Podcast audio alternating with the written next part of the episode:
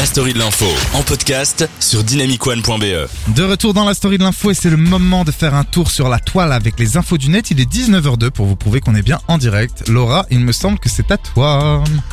Exactement. Alors, savez-vous qui est l'homme le plus riche du monde?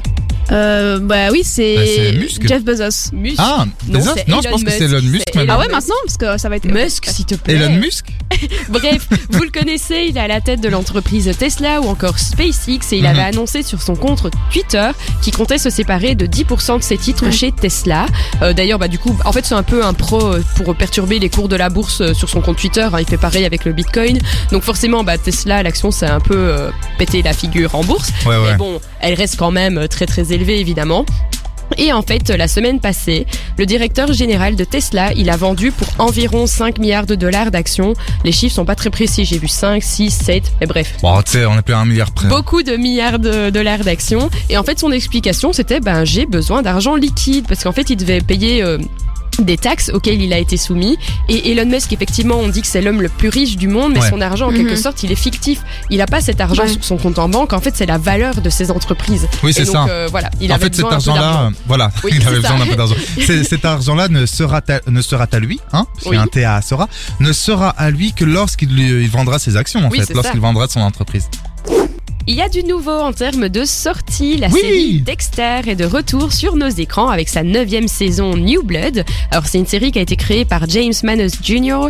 euh, et en fait c'est euh, une adaptation du roman de Jeff Lindsay qui s'appelle Ce cher Dexter et qui raconte l'histoire d'un homme qui a été traumatisé dans son enfance et qui a été recueilli par un policier de Miami.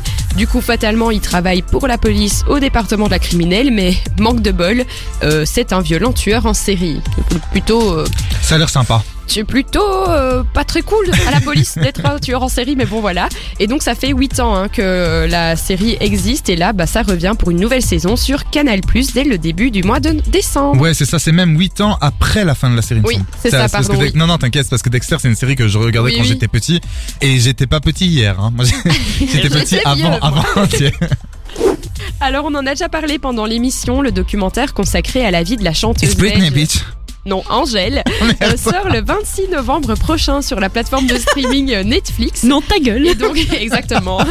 Alors, dans ce documentaire, Angèle, elle revient un peu sur sa bisexualité euh, et explique son coming out. Et en fait, elle explique que ce fameux coming out, pardon, je vais y arriver, coming out lui aurait été volé par Cyril Hanouna, qui est le présentateur de Touche pas, le présentateur, ça va aller, de Touche pas à mon poste. Mais tu vois, je pense que c'est parce que tu parles de Cyril Hanouna et donc du coup ton niveau intellectuel Ah, baisse ça. Instinctivement. C'est le virus Hanouna. Bref, Euh, en fait, euh, Angèle explique que ça a été le premier à avoir dévoilé en direct euh, qu'elle était en couple avec une femme, alors qu'à ce moment-là, elle-même savait pas trop où elle en était dans sa sexualité. Elle savait pas si elle était homosexuelle, euh, bisexuelle, et donc elle aurait préféré choisir elle-même le moment. Où Bah tu été ce truc de quoi. révélation comme ça en direct à la télé par un autre que toi. Bah, merci Hanouna, quoi. Bah merci Hanouna quoi. Alors on en a parlé, hein. Ivo m'a un peu euh, It's spoilé. Britney bitch. Non. Ivo m'a euh, spoilé ma news sur Colanta. Théoura, un, un des participants, a été viré donc de l'émission pour tricherie, comme on l'a Mmh. expliqué, parce que il aurait donc le principe de Colanta évidemment, c'est de la survie, donc on n'est pas euh, censé avoir euh, de la nourriture comme ça, et lui il allait chercher en fait cette nourriture chez euh, les pêcheurs locaux. C'est méga mal. Chez sa famille. Exactement. Ouais, c'est sa famille, Toutefois, en fait, cette tricherie, elle continue un peu d'alimenter les débats. Euh, forcément, bah, la famille du candidat est derrière lui, et il y en a d'autres en fait qui estiment que le candidat aurait été poussé à la tricherie euh, par ses coéquipiers. Il y aurait aussi euh, notamment eu d'autres candidats qui auraient été impliqués, Ouais. comme par exemple Sam ou encore Claude. hein, c'est un peu les noms qui reviennent. Après, euh, est-ce que c'est vrai, est-ce que c'est faux? C'est un peu les rumeurs qui tournent sur Internet pour le moment. Ouais, je sais, c'est abusé comme comme il y a plein de rumeurs là-dessus. Moi, je vais vous donner mon avis parce que je suis un grand fan de Colanta. Pour moi, Théora euh, bon, il a pris, il a sûrement pris la nourriture, mais pourquoi est-ce le seul à être éliminé quand il paraît que d'autres euh, ont mangé comme Claude, Eh oui, nana c'est ça. Anaïs, Mais Alexia Laroche-Aubert avait répondu à cette question, bah, j- qui est la productrice, hein, dans euh, chez Hanouna, je crois. chez Hanouna, ouais, qui en gros disait, ben déjà, grosso modo, euh, on, comment on fait pour continuer l'émission si on dé- fait dégager cinq S'il y a plus personnes en même temps? Il y a plus personne, il y aura plus Oui, d'audience. mais alors ne dégage pas euh, Justin. Et- c'est ouais, c'est ça, mais elle a dit voilà, on a Elle dû faire s'appelle des pas Justin, choix. elle s'appelle Théora. Théora.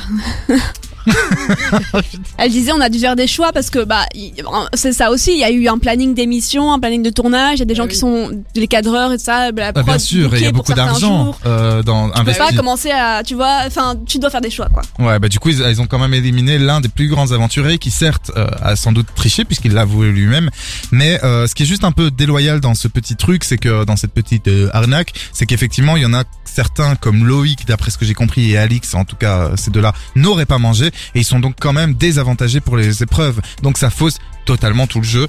On verra la suite. Après c'est pas un drame, j'ai presque envie de dire qu'on s'en fout. Hein. C'est Colanta, quoi. Ouais, c'est Colanta quoi.